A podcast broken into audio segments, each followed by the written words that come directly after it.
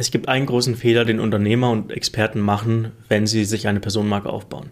Dieser Fehler zieht sich durch die Inhalte auf LinkedIn, genauso wie durch jedes Podcast-Interview, das sie geben. Welcher Fehler das ist und wie du ihn vermeiden kannst, das erfährst du nach dem Intro. Personal Branding. Hierbei geht es ja darum, sich eine Personenmarke aufzubauen. Es geht darum, sich selbst authentisch darzustellen, also steht man ja selbst auch im Fokus. Oder nicht? Die Antwort darauf ist gar nicht so einfach. Deine eigene Personenmarke startet zwar mit dir, die Inhalte, die du teilst, handeln von dir, aber das ist nur der Anfang. Neben der reinen Selbstdarstellung muss sich deine Marke weiterentwickeln und die Menschen in den Fokus nehmen, die du erreichen möchtest. Wenn du aktiv Inhalte entwickelst für LinkedIn, deinen eigenen Podcast aufnimmst und auch einen Blog schreibst, muss dieser Perspektivwechsel stattfinden. Ja, auf der Oberfläche geht es um deine Person. Am Ende des Tages müssen sich aber deine Inhalte immer an die Menschen richten, die du erreichen willst. Sie sind die Helden der Geschichte, die du erzählst nicht du. Ja, sie müssen sich in deinen Inhalten wiederfinden. Du, du bist der Mentor oder der Wegbegleiter.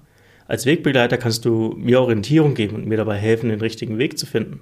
Als Mentor nimmst du mich an die Hand und bringst mich eigenhändig zum Ziel. Ja, somit ist die Selbstdarstellung im Kern dafür da, mir zu zeigen, wieso du der richtige Wegbegleiter oder der richtige Mentor bist, den ich mir zulegen sollte. Denk also in Zukunft daran, dass du nicht nur von dir erzählst und versuchst aufzuzeigen, wie toll du bist, sondern überleg dir, wie du die Person auf der anderen Seite wirklich erreichen kannst. Warum sollte sie sich für deinen Post auf Social Media oder für deine Podcast-Folge interessieren?